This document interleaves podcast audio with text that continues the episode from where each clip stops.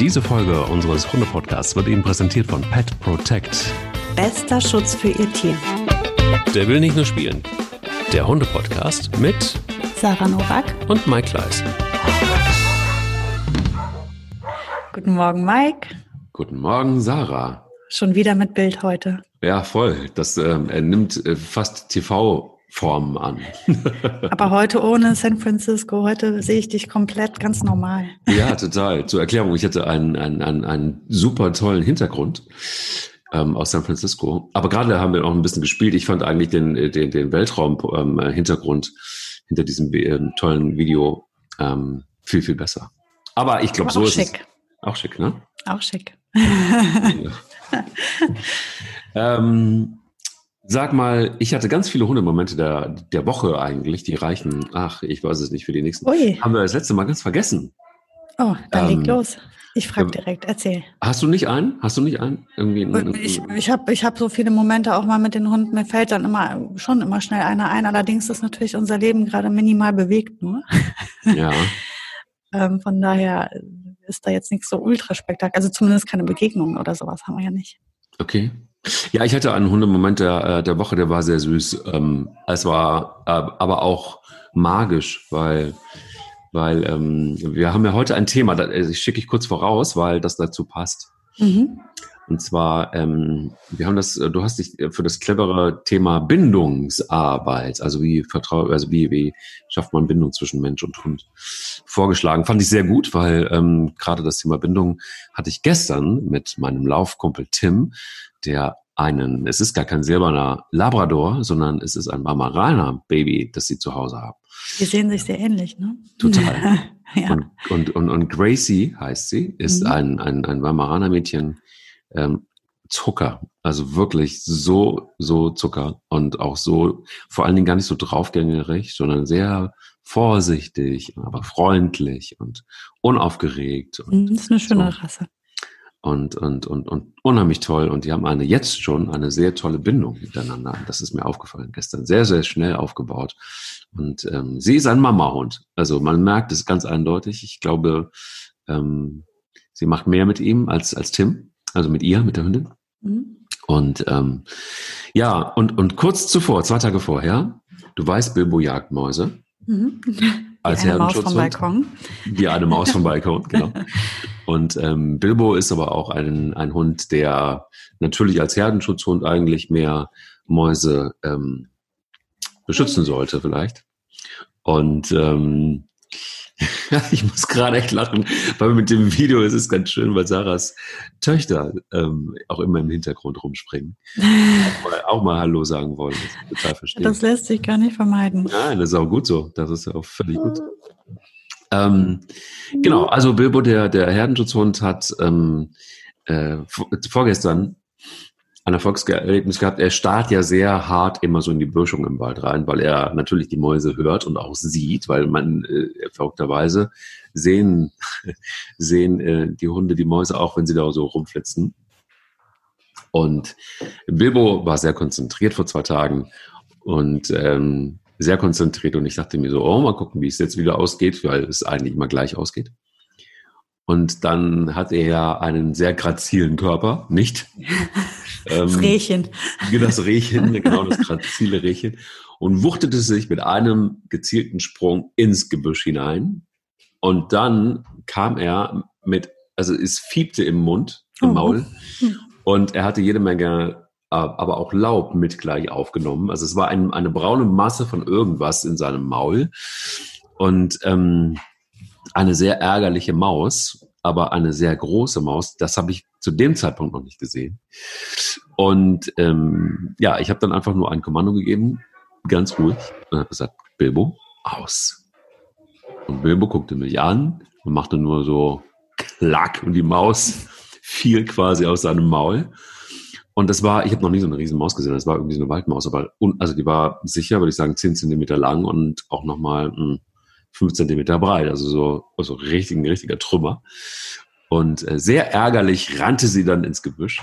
Ähm, also er hat sie nicht totgebissen, er hat sie irgendwie- Glück. irgendwie nur in den Fängen gehabt und äh, ein, ein Riesenglück war, dass wir eine gute Bindung miteinander haben und dass er die Beute dann auch losgelassen hat. Und ja, ähm, ja, dann habe ich ihn natürlich sehr gelobt und ähm, genau in dem Moment, als er sie losgelassen hat, dass ich ähm, die Hoffnung habe, dass er nicht verknüpft, toll, dass er eine Maus gefangen hat, sondern toll, dass er sie losgelassen hat.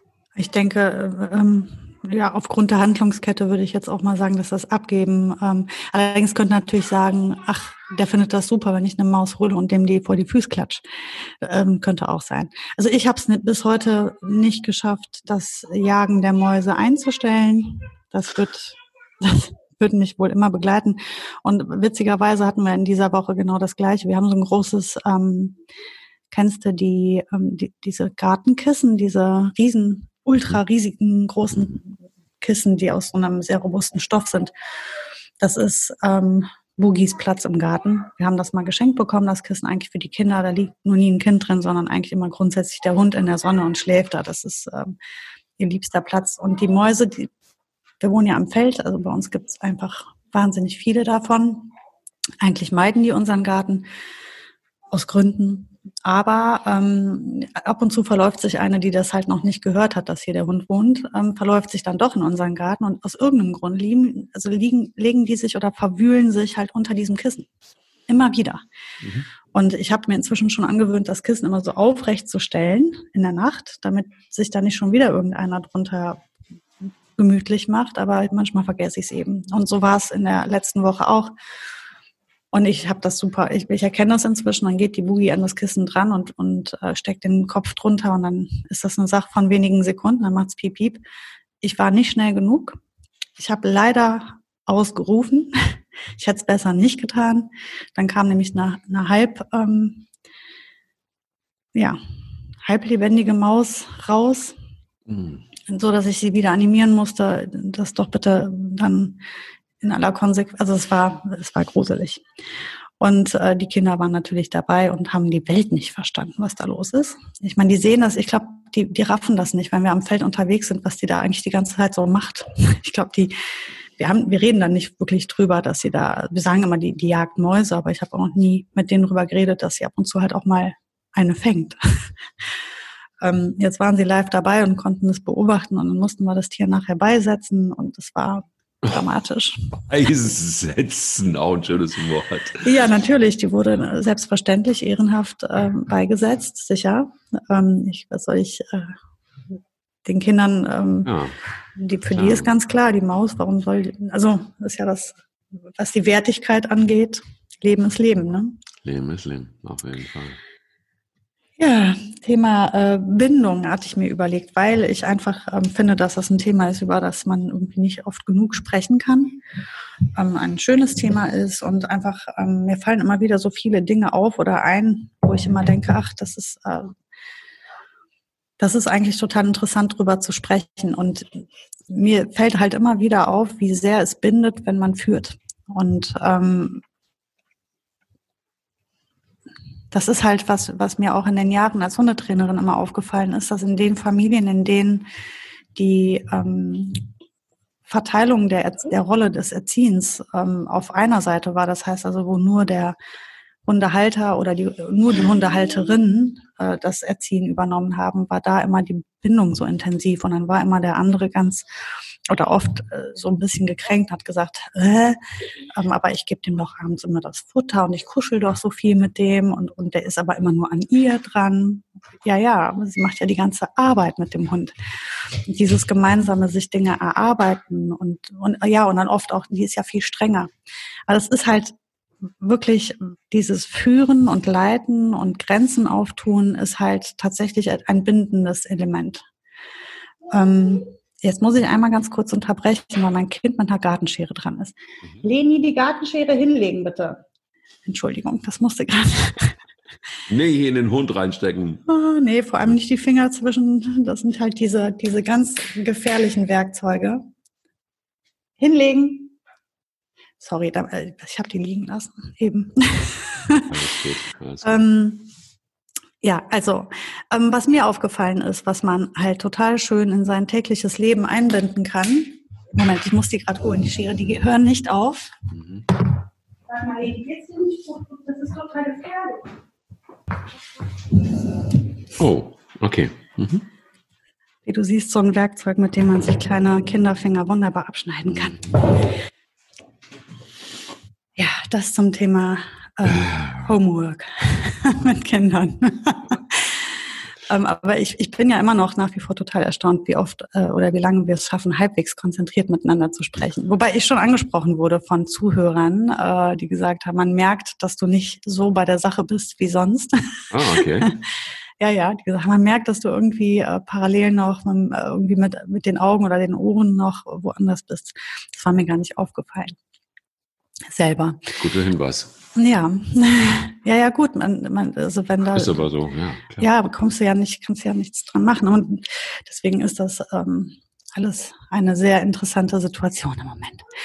Also, also. Bin, zum Thema Bindung. Ich habe, ähm, ich habe in unserem Alltag viel drauf geachtet und mir ist aufgefallen, dass ein Großteil unserer Bindung oder das, was ich als Bindung wahrnehme zwischen meinem Hund und mir, ist halt die stille Kommunikation, die Zuverlässigkeit, ähm, der Radius, den wir uns gegenseitig geben oder wie viel Nähe brauchen wir, wie, also das ist, das ist das, was für mich Bindung ähm, bedeutet, dass ich nachher, wie, dass wir ähm, ein unsichtbares Band zwischen uns ist, was uns ein zuverlässiges Miteinander erlaubt.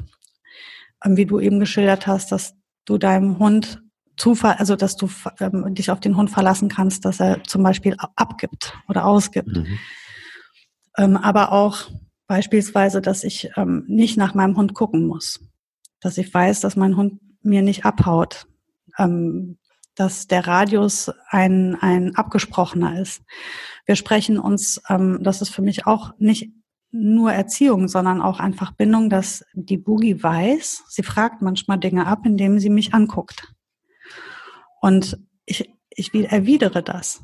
Ich gehe nicht einfach hin und übersehe das, wenn sie was abfragt. Also ich bin aufmerksam für sie und sie kann sich darauf verlassen inzwischen. Also oft ist das so, dass wir zum Beispiel bei, wenn wir an Wege gehen und es geht nach rechts, links oder geradeaus, dass sie kurz vor diesen Abbiegungen oder Abzweigungen sich einfach umdreht und mit Blicken das abfragt. Und dann ist es oft, dass ich mit, mit dem Kopf in eine Richtung zeige oder sie kurz ranhole ähm, oder also mit einem Schnalzen, aber sie fragt halt ab, sie geht nicht einfach.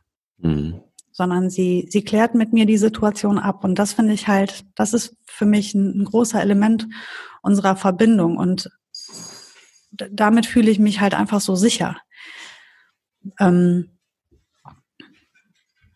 und wie man sich diese Dinge erarbeitet, liegt halt in erster Linie daran, dass man sehr aufmerksam ist dafür, wenn der Hund in, in, ein, in eine Kommunikation mit uns geht oder eine Führung braucht, dass wir das dann auch einfach, äh, dass wir dem auch in, ähm, nachgeben, dass wir das machen.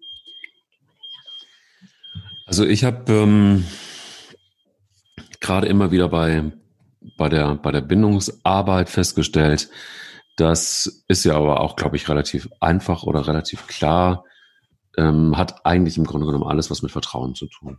Also ich weiß, dass dass dass dass ähm, zum Beispiel einfach auch ein ähm, gestern wieder erlebt. Es gibt so Dinge, die die Bilbo nicht wirklich gerne macht. Dazu gehört unter anderem Autofahren. Und er erkennt auch tatsächlich, wir haben zwei Autos, ähm, er erkennt auch sofort, egal wo das Auto steht, die Nase geht hoch und er weiß auch, welches, er kann das Auto schon von außen auch ganz gut zuordnen, dass es uns gehört. Und er ist zum Beispiel ein Hund, der, er, er, er hat sich jetzt dran gewöhnt, aber Autofahren toll findet es mit Sicherheit nicht. Er macht es mir zuliebe, weil es sein muss. Aber ähm, äh, richtig gut findet er es nicht. Gestern war so eine Szene, ähm, wo du wieder ganz klar gemerkt hast, es reicht ihm. Also wir sind eine Runde Auto gefahren, ähm, noch ein längeres Stück. Und ich habe beide Hunde aussteigen lassen, musste aber nochmal ins Auto zurück und noch ein paar Dinge rausholen. Und Bilbo hat sich vor die Haustür gelegt. Also er ist, er wusste, es geht noch mal zurück ans Auto. Er hat aber entschieden, das will ich auf gar keinen Fall. Ist schon mal an die Haustür gegangen und hat sich da hingesetzt.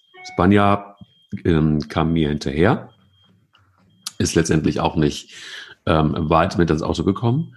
Aber ähm, sie ging zumindest ein Stück. Da war das Vertrauen eher da bei ihr. Wir kennen, wir kennen uns einfach ein paar Tage länger Bonner und ich. Ähm, ja, ein paar Tage. Ein paar Tage. Und sie wusste, ähm, okay, also es wird sehr wahrscheinlich nicht nochmal ins Auto gehen. Ähm, und wenn, dann ist es eben so.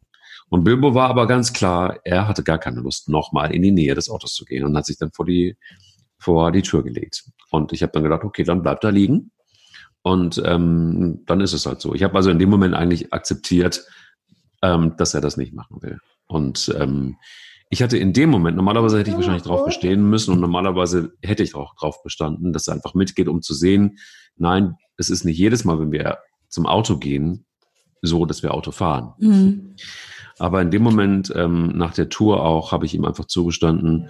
Und auch das hat für mich was mit Vertrauen zu tun gehabt in dem Moment ihm das zuzugestehen, zu sagen, okay, alles klar, habt akzeptiert, du hast da gar keinen Bock mehr drauf im Moment, du hast aber auch jetzt ausgehalten, ähm, ist in Ordnung, ähm, heißt aber nicht, dass das immer so sein wird, dass du nicht mhm. so. Ne? Und, und, und in dem Moment war das, also ich glaube, Vertrauen hat auch immer was mit Geben und Nehmen zu tun. Ja, und absolut. wenn er mir vertraut und springt dann auch übrigens mittlerweile selbstständig ins Auto rein, was ich als großen Vertrauensbeweis auch und auch im Sinne der Bindung ähm, zu honorieren weiß, dann finde ich, ist es auch immer so, dass ein Hund nicht in jeder Situation meinen Wünschen des, der Bindung, der Bindung oder des Vertrauens nachkommen muss, sondern es gehört, finde ich, auch was dazu, soweit das möglich ist und dabei ist keine Gefahr oder was auch immer, ihm eben zuzugestehen, dass er seine Entscheidung trifft und sagt, vertrau mir, ich bleib hier liegen. ähm, ich gehe hier auch nicht weg, ich warte dann, bis du kommst, aber ich habe einfach keinen Bock. Und also ich habe es zumindest so empfunden. Ich weiß nicht, ob es richtig ist, aber zumindest funktioniert es zwischen uns. Also und diese und dieses Geben und Nehmen und das ist das, worauf ich eigentlich hinaus will. Ähm, dieses Geben und Nehmen hat eigentlich und auch diese Art von Vertrauen und das Vertrauen zurückzugeben, ähm, das hat auch was mit Bindung zu tun. Also ich ja, natürlich, glaube, das ist ein Teil der Bindung auf jeden Fall, glaube ich auch. Und das war heute Morgen zum Beispiel auch klar erkennbar. Also irgendwie hatte sich heute Morgen, hatte ich so den Eindruck, dass er sich irgendwie auch dafür bedankt hat. Er kam irgendwie zu mir, wollte irgendwie Aufmerksamkeit, aber auf eine sehr vorsichtige Art und Weise, was Böhmer normalerweise nicht ist. Er war noch müde, er war noch kaputt von gestern und, und so und kam dann aber zu mir und hat so seinen Kopf so an meinen, stellte sich neben mich und hat, was er auch selten macht, seinen Kopf so ein bisschen an mich rangedrückt irgendwie so, ne. Also es war, irgendwie alles in Ordnung. So, wo du dann auch merktest, so ja, und die Bindung ist ja sowieso für ihn als als als als Herdenschutzhund sowieso auch ein besonderes Thema, weil Herdenschutzhunde erstmal auf sich alleine gestellt sind. Das haben sie gelernt. Das ist in der DNA. Ähm, die Maramanus wachsen, die Welpen wachsen in Schafherden auf schon, ähm, sind immer da beim bei den Tieren, beim Menschen. Sie brauchen irgendwo auch einen Bezug zum Menschen und auch eine Bindung, aber die ist sehr lose. Also die, also lose im Sinne von, sie ist nicht so wie ein anderer Hund, der die ganze Zeit am Bein klebt, sondern sie haben einfach auch gelernt über die, über so viele Generationen hinweg, dass sie eigenständig handeln müssen und auch eigenständig sind und eine besondere Form von Bindung vielleicht auch haben oder eine andere Form von Bindung. Ähm, und ich glaube, das ist eben aus, aus, aus dem, was ich so gelernt habe, ähm, auch es hat was mit, also rassespezifisch ist vieles einfach auch, wenn, wenn man über Bindungen redet, verankert, aber dann logischerweise auch verrückterweise das äh, Individuum auch nochmal, nicht jeder Hund ist gleich und baut anders Bindungen aus und durch andere Tools, aber ich glaube, Vertrauen ist wahrscheinlich so eins der, der, der wichtigsten äh, Dinge, oder? Wie siehst du es? Ja, auf jeden Fall, aber das muss man sich irgendwie immer verdienen auch. Also ich also gerade Vertrauen, glaube ich, ist also dieser Teil der, der Bindung ist, glaube ich, der, den man sich auch einfach verdienen muss. Ähm, beide Seiten. Also sowohl, dass ich dem Hund vertraue, als auch, dass er mir vertraut, das, das müssen wir uns verdienen. Das ähm, über eine Zuverlässigkeit auch und über eine Stabilität. Dann kann man sich vertrauen. Ähm, wie du sagst, ich glaube, dass nicht jeder Hund auf die gleiche Art sich drauf einlässt ob das rassespezifisch oder typspezifisch ist. Da gibt es natürlich ganz viele verschiedene Parameter. Ähm, wie viel Hunde dann oder wie schnell Hunde kooperieren, wie schnell sie sich auf Dinge einlassen oder ja, also das auf jeden Fall. Aber man muss sich das auf jeden Fall auch irgendwie erarbeiten und verdienen. Das ist Bei manchen einfacher als bei anderen.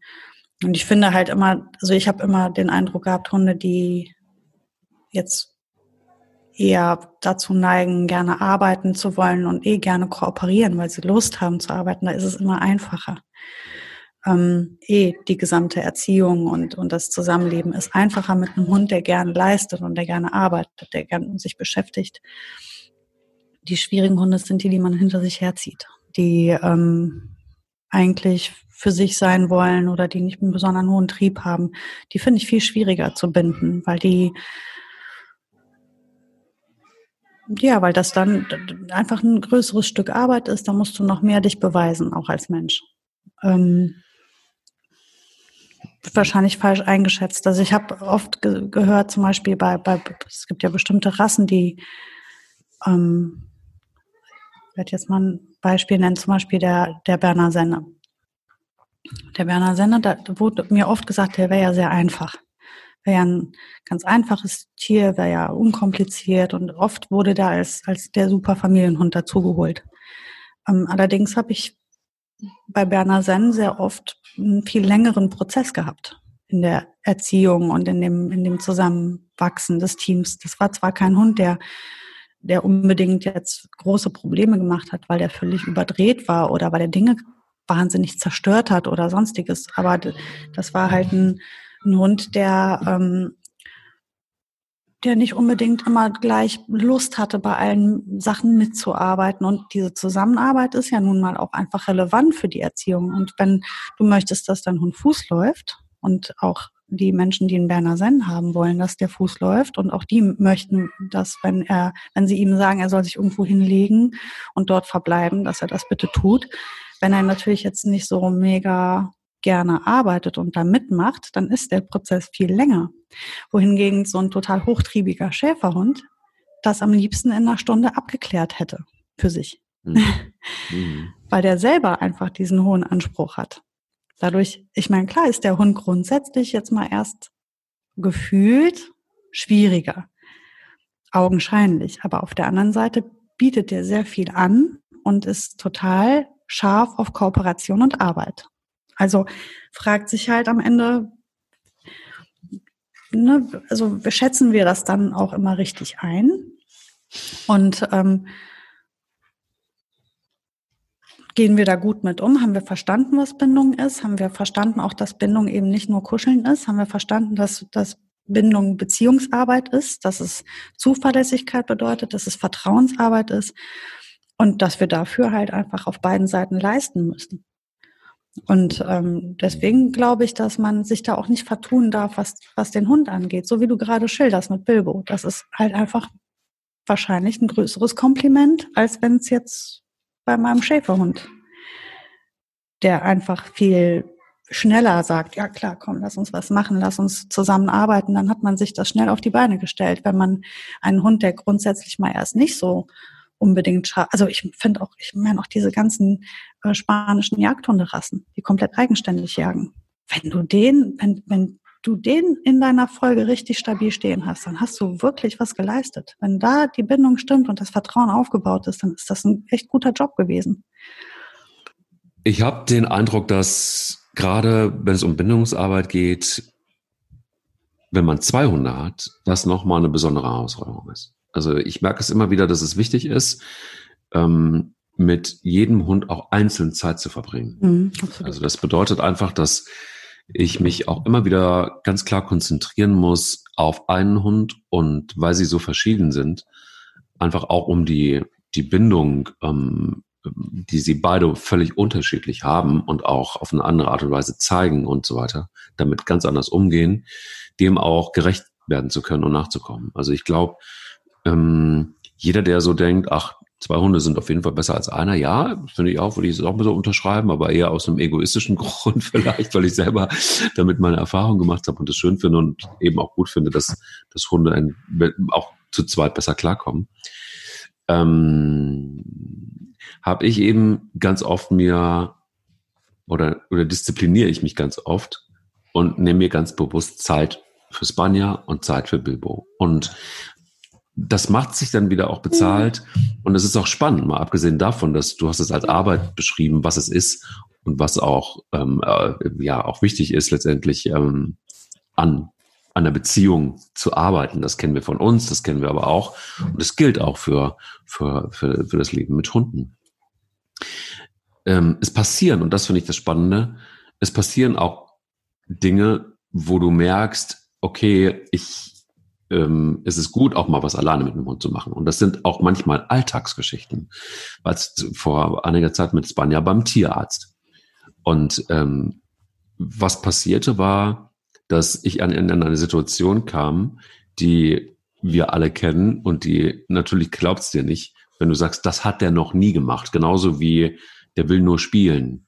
Ähm, und deshalb heißt der Podcast ja, der will nicht nur spielen. Und Spanja hat es allerdings etwas gebracht beim Tierarzt, was sie noch nie gemacht hat. Die Tierärztin kam und irgendwie, die kennst du jetzt, das ist eine neue Tierärztin, die kennt sie noch nicht so gut.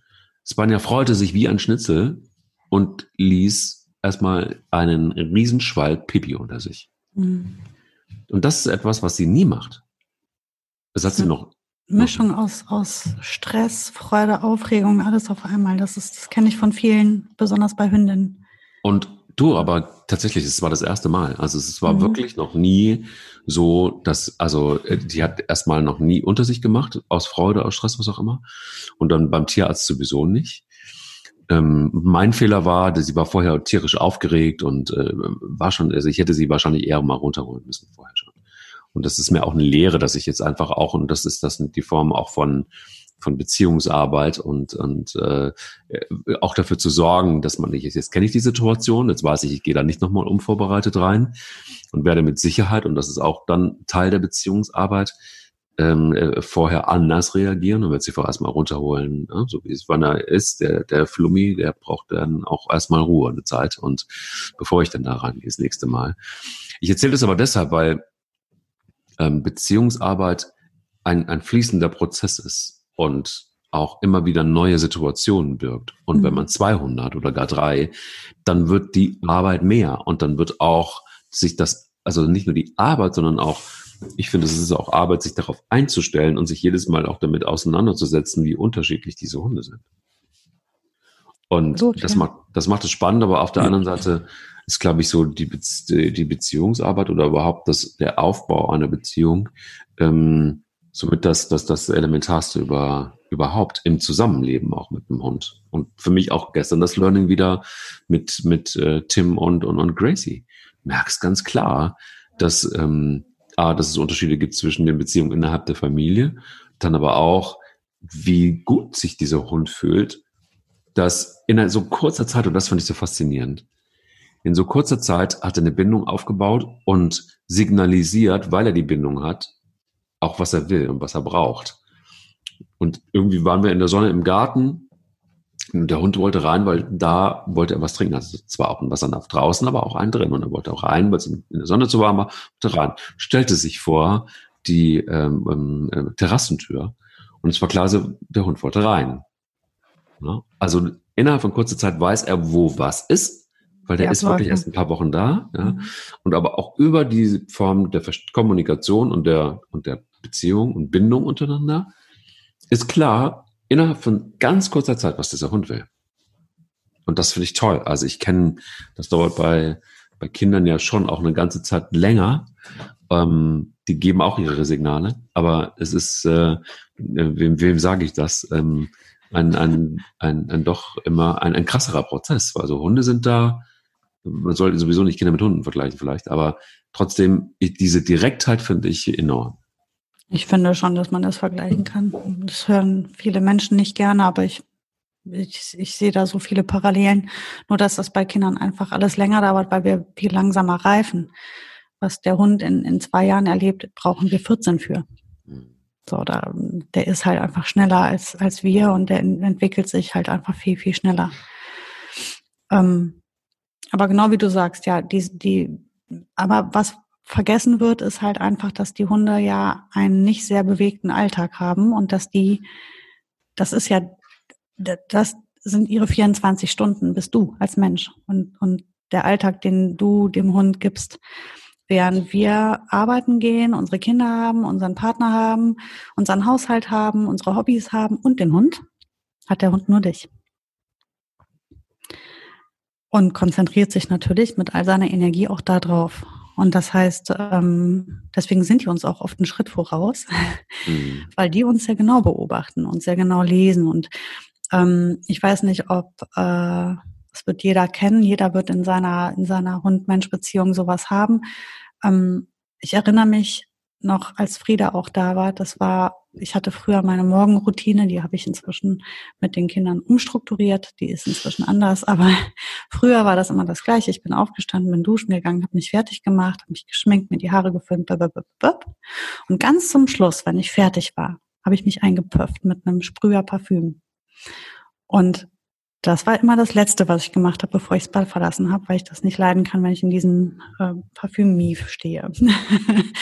und das wussten die Hunde ganz genau. Ich habe irgendwann mal, ich habe irgendwann mal gerafft, dass die immer dann aufstanden. Die lagen ja die ganze Zeit, während ich diesen ganzen Schmuh mache, lagen die irgendwo rum. Mhm. Und in dem Moment, wo die diesen Sprühstoß gehört haben, den sie auch von allen anderen Sachen unterscheiden konnten, diesen einen Sprühstoß von der Parfümflasche, zack, beide Hunde aufgestanden, aufgeregt schon mal zur Tür gelaufen. Jetzt geht's los.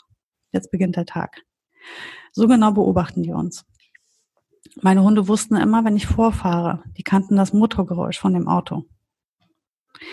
Die wissen genau, wann man sie füttert. Du machst die Kühlschranktür auf und trotzdem wissen sie, holst du ihr Futter raus Total. oder holst du. Die sind, die lesen und beobachten uns den lieben langen Tag. Die wissen an der Stimmlage, mit wem man spricht. Die nehmen alle Stimmungen wahr. Die kennen dich so gut. Die kennen dich so viel besser als du sie.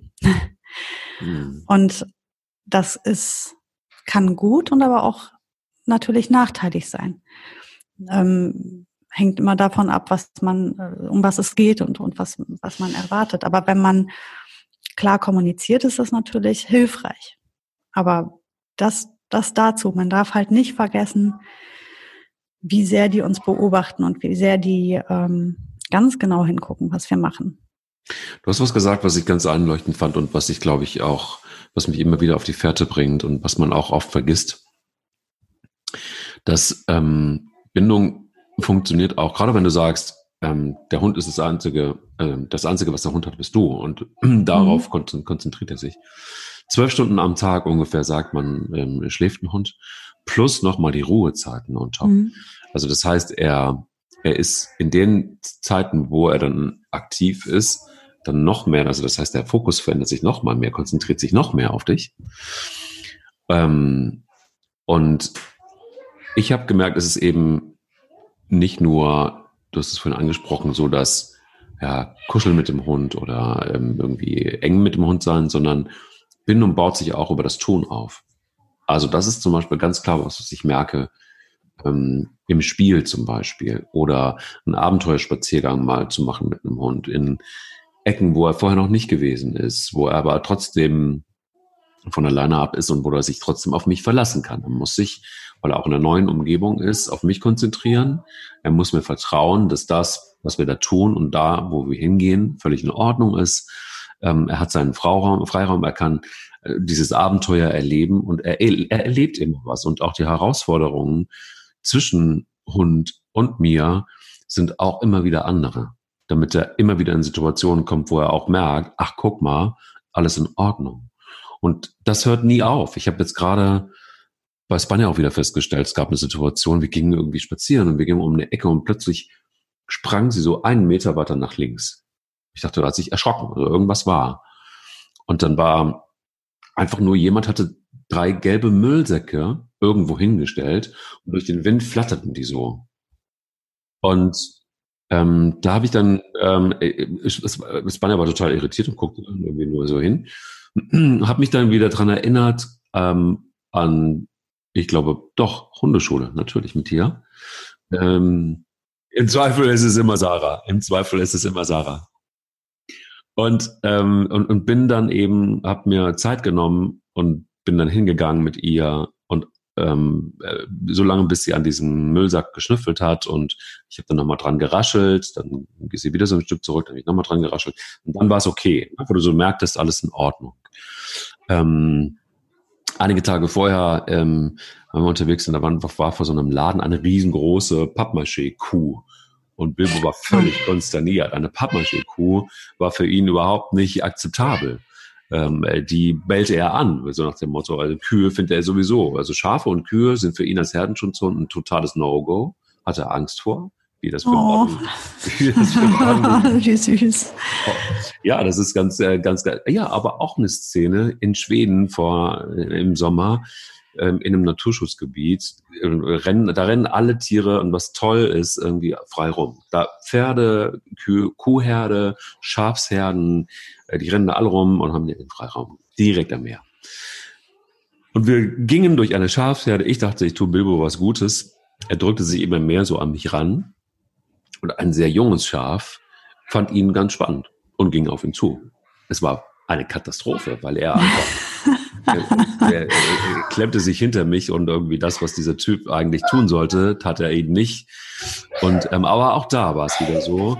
Ich bin mit ihm langsam an dieses Schaf hinge zu diesem Schaf hingegangen. Das Schaf kam natürlich von sich aus immer näher.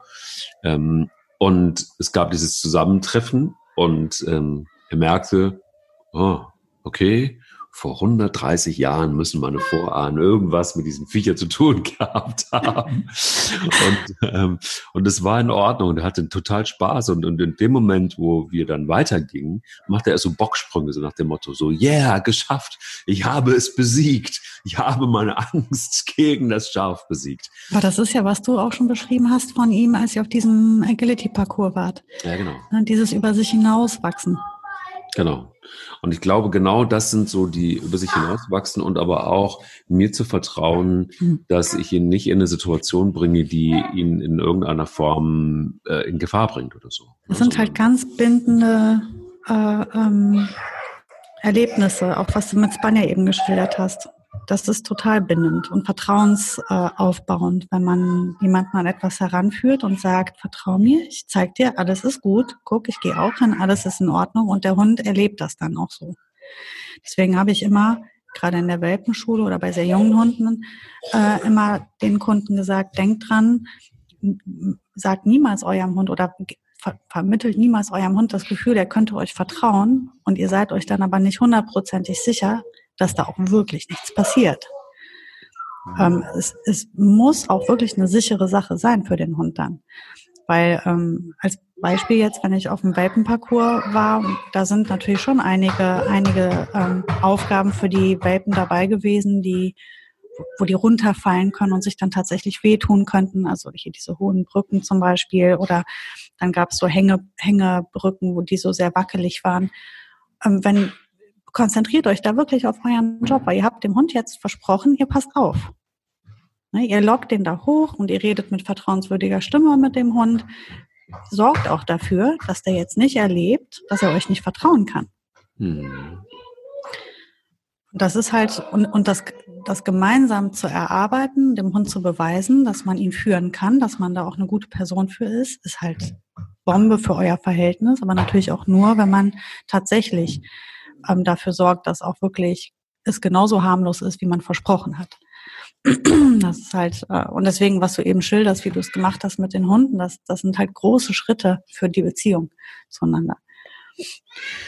Was ist denn, ähm, wie ist das bei dir im Alltag? Ist es bei dir ähm, immer, gibt es immer noch Situationen im Alltag, beziehungsweise wird es natürlich geben, aber welche fallen dir so ein, wo du ähm, mit deinem Hund tatsächlich auch immer wieder an der, an der Bindung arbeiten musst? Gibt es so Dinge, mit denen sie ähm, Probleme hat, mit denen dein Hund Probleme ähm, hat und, und, und, und an denen du vielleicht immer noch arbeiten musst? Ähm, ja, also mit, mit, äh, mit Boogie äh, habe ich sehr, nee, ja, Tierarzt wäre jetzt so ein Thema, wo, wo sie unsicher ist. Ansonsten hat Boogie zu viel Selbstbewusstsein. Ich will auch eine Boogie, ich will auch eine Boogie.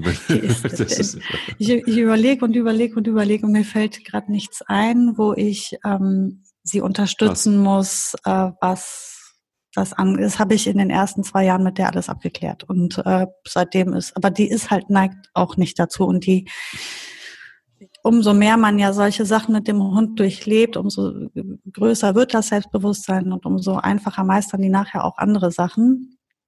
Und ich muss dazu sagen, ich habe Boogie ja seit Welpenalter an. Mhm. Das ist auch nochmal ein, ein Punkt. Die hat, die hat halt, die hat halt diesen, diesen ganz rosa-roten Weg in ihrem Leben gehabt, vom Tag der Geburt an. Die, die, da ist immer alles gut gelaufen und sie hatte ein einziges schlechtes Erlebnis in ihrem Leben, das war beim Tierarzt und das ist auch hängen geblieben. Ähm, mit der Boogie will niemand zum Tierarzt gehen, kann auch niemand zum Tierarzt gehen. Das ist eine Katastrophe. Das ist prägend zurückgeblieben und das kann nur ich machen mit ihr. Ähm, die, nicht, dass der Tierarzt was Schlimmes gemacht hat, ähm, aber die war halt noch ganz klein, zehn oder elf Wochen alt und die hat halt ähm, sich so massiv überfressen. Ich dachte, sie hätte eine Magendrehung und wir mussten sie röntgen und scheinbar mussten sie die so fest fixieren. Also dieses Erlebnis des Röntgens hat sie so traumatisiert, dass ähm, ja seit dem Tag ist Tierarzt kein, ich konnte es nicht mehr nicht mehr in Ordnung bringen. Ich bin danach ähm, sehr oft mit ihr einfach so zum Tierarzt gegangen, zum Hallo sagen, zum Leckerchen abholen. Ähm, sie hat, gut, man muss dazu sagen, danach hatte sie immer wieder mal Pech auch mit, ist halt ein Hund, der keine Glasscherbe auslässt und so. Mhm. Ähm, aber ja, das ist halt, ich habe sie einmal von zur OP gebracht. Ich weiß gar nicht mehr, was sie da hatte. Eine Granne im Ohr war es, glaube ich. Und ähm, dann sollte sie zum Aufwachen beim Tierarzt bleiben. Und ähm, weil sie ja in Narkose gelegt werden musste, um da im Innenohr rumzuwühlen, ist ja klar. Mhm. Und als ich zum Abholen kam, verschwanden plötzlich der Reihe nach die ganzen Mitarbeiter oh nach Gott. unten. Und, und ich hörte sie rufen und es war irgendwie wurde so hektisch in dem Ding. Und ich saß da in diesem Wartezimmer und dachte, hä? Was ist hier? Aber ich meine, das ist nur das Uhr, kann ja nichts Schlimmes sein. Und dann kamen die irgendwann mal meinten, ja, die, die hätten halt, die hatten so einen Garten an der Praxis dran wir kriegen die nicht mehr. Die war halt ausgebüxt, die war wach geworden und dann hat die direkt Reis ausgenommen, dass sie irgendwo eine offene Tür ste hat stehen sehen und dann haben sie die nicht mehr einfangen können. Also die ist, ähm, die kriegt auch meine Mutter oder mein, mein, mein Mann würden die nicht beim Tierarzt mal eben reinkriegen. Also da ist die dann auch ganz ähm, konsequent mit. Aber ähm, mit mir macht es, weil sie mir vertraut. Okay, aber das heißt, sie, okay, aber das ist ja dann auch okay. Also ich ja. meine, wenn sie, wenn sie, wenn sie, wenn du es mit ihr dann machen kannst und sie zumindest mal ähm, dann dir so vertraut, dass sie dann da reingeht und sich behandeln lässt, das ist ja dann tatsächlich schon mal eine, eine, eine gute Sache. Also ich meine, Liegt ich weiß halt ganz, ja. auch daran, dass da so ein bisschen, also ich, ich führe sie da rein und ich, ähm, ich meine, jeder, der einen Hund mit so einem Problem hat, weiß oder Menschen mit Kindern, die krank sind, wissen, wie blöd das ist, weil man, man kann nicht sagen, es wird nicht schlimm sein. Weil das es kann sein, dass es weh tut, weil je nachdem, was da gemacht wird, tut es halt auch einfach weh. Das ist äh, schwierig, weil du kannst nicht zu deinem Hund sagen, wir gehen jetzt dahin und das ist gar nicht schlimm. Das ist ähm, eben genau der Punkt. Also ich, ich, das kann man eben nicht sagen. Und das ist genau. für mich zum Beispiel auch ganz schwer.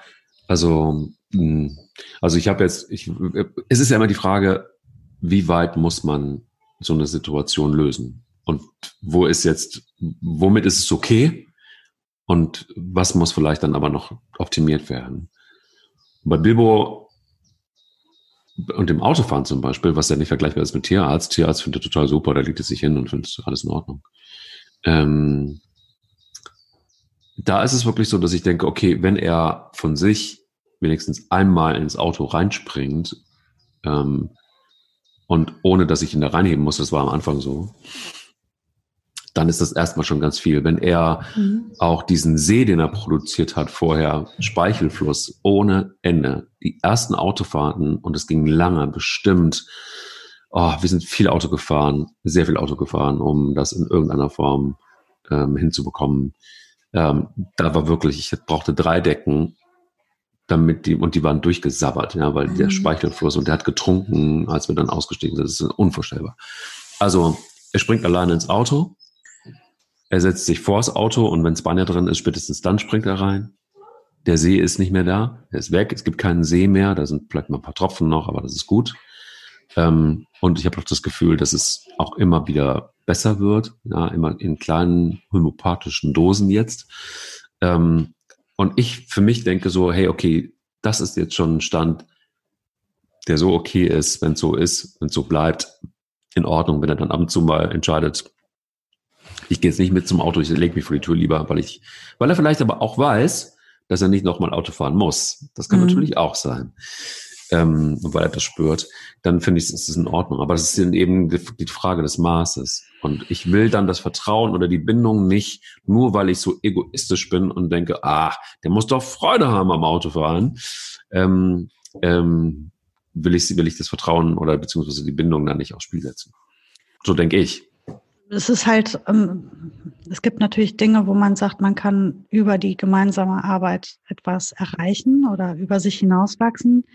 Dann gibt es Dinge, wo man sagt, da gibt's kein Wenn und Aber, wie beispielsweise der Tierarzt. Da kann ich ja jetzt nicht sagen, gut, da lasse ich jetzt mal die Boogie entscheiden, ob sie die Granne aus ja. dem Ohr operiert kriegt oder nicht. Das ist halt, da müssen wir durch. Ähm, oder aber wie du jetzt sagst, was soll ich jetzt den Hund dahin zum Auto quälen? Und da diesen Stress bei dem auslösen, wenn doch alles, muss ja eh nicht, wir wollen ja eh nicht wegfahren, und dann soll er doch vor der Tür liegen, ist doch alles. Also das ist halt sowas, ja, finde ich, muss man, muss nicht sein, nee. Ähm, man versucht ja auch mit, mit Kindern oder Hunden nicht unbedingt immer alles, man muss ja nicht alles ausdiskutieren. Es gibt ja, ne, finde ich. Also ähm, man muss auch nicht bei allem immer den am längeren Hebel sitzen und immer überall alles durchdrücken. Ich finde, auch da muss man irgendwann mal sagen, gut, oh, muss das, ist das unbedingt notwendig? Und es gibt halt eben Dinge, wo man nicht verhandeln kann oder so wie du eben schilderst mit Bilbo. Ja, meine Güte, warum soll er denn jetzt unbedingt mit zum Auto jedes Mal kommen, wenn eh nicht gefahren wird? Und wenn er, wenn es ihm damit besser geht, dass er da total gechillt an der Tür liegt und auf ihn Verlass ist, gibt es ja gar keinen Grund, ihn jetzt dahin zu zwingen und ihn in diesen Stress zu bringen. Das sehe ich ganz genau wie du. Muss ja gar nicht sein. Und ähm, das hast du ja, jetzt ist es beim Bilbo das Auto. Es gibt ja viele Hunde, die, die in, in ihrem Alltag viele solcher Dinge haben, die einfach stören, die sie nicht mögen oder auch sogar beängstigen oder Phobien. Und auch da muss man sich immer fragen, was muss man tatsächlich was muss tatsächlich bearbeitet werden und bis zu welchem Punkt. Autofahren grundsätzlich kommt ja wahrscheinlich nicht drum rum. Du bist, du pendelst zwischen zwei Städten, da, da muss er durch, aber gerade Langstrecken sind ja dann auch etwas sehr ähm, Heilendes, weil das hat natürlich auch immer zur Folge, dass er bei jeder dieser Fahrten wieder lernt, dass, dass er erst den Stress aufbaut ja. und sich dann beruhigen kann, sich reguliert und, und erkennen kann, aufgrund der Länge der Strecke, es passiert nichts. Ich glaube, würdest du ihn für jede Fahrt zum Supermarkt ins Auto laden, würdest du womöglich das Problem verschlimmern. Weil er niemals in diese Regulation käme und niemals was lernen würde. Der Stresspegel würde auf, auf 150 Prozent hochfahren und dann wäre man schon wieder zurück. Und er hätte nur, nur Stress erlebt. Also daher finde ich das äh, absolut sinnvoll, so wie du es machst. Naja, und drumherum kommt ihr halt auch nicht. Aber so, so wie ich mit dem Tierarzt das auch nicht lösen kann. Aber es gibt auch andere Dinge im, im Hundeleben, wo man sich halt fragen muss, muss das sein? Es gibt Hunde, die auch einfach so Probleme haben mit Begegnungen mit anderen Hunden, wo man sich auch fragen muss, muss das sein? Nee, wir müssen ja auch nicht unbedingt auf die Hundewiese. Begegnungen grundsätzlich können wir nicht aus dem Weg gehen. Ja. Aber man muss ja auch nicht unbedingt genau das eine suchen. Das erlebt man ja auch oft, dass jemand sagt, ja, der will gar nicht mit anderen Hunden spielen und ich würde ja so gern da auf die Hundewiese gehen. Ja, aber hä? Ist das jetzt dein Spaziergang plötzlich? Nein. Wieso soll der sich jetzt auf diese Wiese stellen und sich von 100 Hunden am Po riechen lassen, obwohl er das einfach nicht mag? Geh doch ja. einfach normal mit dem spazieren. Und wenn es das ist, was für deinen Hund gut ist, er muss das nicht ertragen. Also das sind zum Beispiel Dinge, wo ich sage, das, das kann man durchaus anpassen an das jeweilige Lebewesen und alle sind unterschiedlich. Und ich bin halt auch nicht unbedingt der Typ Mensch, der sagt, ich, ich mag gerne jeden äh, kuscheln. Ich glaube, das ist vielleicht einfach auch so die, die Erkenntnis, die man immer wieder haben kann in allen möglichen Beziehungen, dass man vielleicht einfach auch ähm, ähm, immer wieder überprüft und, über, und, und, und, und ähm, äh, für sich entscheidet, wie viel Egoismus da kann und darf sein. Weil ähm, das Individuum auf der anderen Seite einfach auch seine Bedürfnisse hat. Und ich finde, das klingt vielleicht dann auch wieder komisch, aber ich finde, das ist schon auch, e-, egal ob es Menschen oder Tiere sind. Also ich glaube, wir müssen, das sind Lebewesen erstmal. Und ich glaube, ähm, diese Vermessenheit, und da wird schon wieder, obwohl ich es gar nicht werden will, aber philosophisch, aber diese Vermessenheit, die sich der Mensch immer wieder rausnimmt, zu entscheiden, was ist gut und was ist schlecht, genau. und sich erhebt letztendlich auch über ein Tier, ähm, das finde ich per se schwierig. Ja, ja. Also auch wie wir mit Tieren umgehen. Ähm, auf der anderen Seite ist es so, dass der Hund auch ein Begleiter ist des Menschen dass der Hund, so wie du es gesagt hast, sich sehr am Menschen orientiert, wenn nicht am Menschen, woran dann? Und dass es eben ein, ein Balanceakt ist, eigentlich jedes Mal ähm, genauso da den Mittelweg zu finden. Deshalb ist ähm, ein Hund auch niemals, finde ich, ein, ein Trainingswerkzeug, aber es ist trotzdem, an Hunden lernst du unter anderem auch, unter anderem Bindungsarbeit und auch Beziehungsarbeit, weil es einfach auch was damit zu tun, den, mit dem kannst du nicht diskutieren mit einem Hund. Mit dem kannst ja, du auch nicht, der ist sehr klar, der trifft seine Entscheidungen im Zweifel und wenn ihm etwas nicht passt in der Beziehung oder in der Bindung, ähm, ja, dann wird er das auf seine Art und Weise sehr deutlich und sehr klar zeigen. Absolut. Und ähm, wie du eben halt auch schon gesagt hast, die, die meisten Stunden des Tages ist der Hund am Schlafen oder am Ruhen oder am Warten zu Hause auf dich oder auf, auf dem Abstellgleis. Es ist ja so, dass wir nicht oder im normalen Leben eines Menschen und eines Hundes äh, sind ja, wir alle gehen arbeiten und haben halt eben unseren Alltag und der Hund ja, bekommt seine, seine Stunden an Spaziergang oder an qualitativer Zeit und das ist eben irgendwo, zum Beispiel bei uns, die Kinder sagen immer, das ist Boogie-Zeit. Das ist halt wirklich die Zeit, die ich jetzt für den Hund das, da geht's jetzt um den Hund, da geht's nicht um uns. Und oft ist es so, dass ich zu den Kindern sage, so ab ins Babu, wir fahren jetzt eine Runde, die muss jetzt mal rennen, die braucht jetzt einfach mal rennen. Dann fahren wir an irgendein Feld und da spielen wir dann mit ihr oder so oder machen Übungen. Und oft sind die Kinder gar nicht begeistert, in dieses Babu zu hüpfen und wollen eigentlich lieber mit ihrem Rädchen fahren. Und dann sage ich, nein, die Boogie muss jetzt wirklich, die braucht jetzt Bewegung. Die muss jetzt mal ein paar Kilometer, muss die laufen. Und das ist jetzt Boogie-Zeit. Das ist nicht Leni-Zeit oder Lola-Zeit oder Mama-Zeit. Und das ist, finde ich, echt wichtig, weil wir haben ja den Hund nicht als, als ähm, Mitarbeiter, sondern unser Hund ist hier in Deutschland bei uns, bei den Menschen, die wahrscheinlich hier diesen Podcast hören, ein Hobby. Das heißt, es ist ein Partner und ein Familienmitglied und wir müssen schon irgendwie es schaffen, in dieser, in diesen wenigen Minuten, die wir diesem Tier am Tag zu oder eingestehen oder zugestehen, dass wir da einfach auch uns wirklich mal um ihn kümmern. Und dass seine Bedürfnisse im Mittelpunkt stehen. Das heißt nicht, dass wir dem wie Idioten hinterherrennen und der äh, zieht uns durch die Stadt. Das will ich damit nicht sagen, dass er jetzt irgendwie da Pipi Langstrumpf-mäßig, äh, das ist nicht, was ich sagen möchte. Aber ich möchte sagen, das ist das ist Hundezeit dann. Das ist wirklich eine, und da geht es nicht darum, wie ich mir den Spaziergang vorstelle, sondern wir beide zusammen werden einen Weg finden, wo wir beide zusammen eine gute Zeit haben. Ich werde mich auch nicht dazu verleiten lassen, nur weil meinem Hund irgendwas besonders gut gefällt, dass ich etwas tue, was ich überhaupt gar nicht möchte, weil wir sind eine gemeinsame Zeit. Aber ich werde auch einen Teufel tun, meinen Hund irgendwo in seiner Zeit zu irgendwas zu, zu nötigen, was für ihn absolut unterirdisch ist. Mir vorstelle, ich wäre mit der Frieda damals jeden Tag auf irgendeine Hundewiese gegangen. Das, das wäre Vergewaltigung gewesen für sie. Nur weil ich das da quatschen will. Weißt du, was ich meine? Absolut. Total. So, das, das ist halt wirklich, da muss man schon ein bisschen respektieren, wie, wie das Wesen des einzelnen Hundes ist und was ihm wirklich liegt und was sein Ding ist und, und dann guckt man, wie man da zusammenkommt, optimal. Deshalb werde ich jetzt Hundezeit nehmen und ähm, den Hunden ihre Zeit geben mhm. und bei dem strahlenden Sonnenschein einen Abenteuer Hundespaziergang machen, habe ich mir jetzt mal gerade vorgenommen. Tolle Idee. Und ähm, werde mit ihnen ein bisschen Bindungsarbeit machen an der Elbe im Sonnenschein. Ah, das klingt ganz traumhaft. Wir ja. gehen gleich ans Feld und werden von Auch Köln gut. vom Feld euch an die Elbe winken. Sehr gute Idee. Wir hören uns äh, nächste Woche wieder. Ja, und, ich freue mich äh, schon. Ich mich auch. Und dann berichte ich dir, wie die Bindung so ist zwischen Mäusen und Bilbo, zwischen Spanier und Tierärzten und zwischen Mike und den Hunden. Bis nächste Woche, Mike. Bis dann. Der will nicht nur spielen. Der Hunde-Podcast mit Sarah Novak und Mike Kleiss. Diese Ausgabe des Hunde-Podcasts wurde Ihnen präsentiert von Pet Protect. Bester Schutz für Ihr Tier.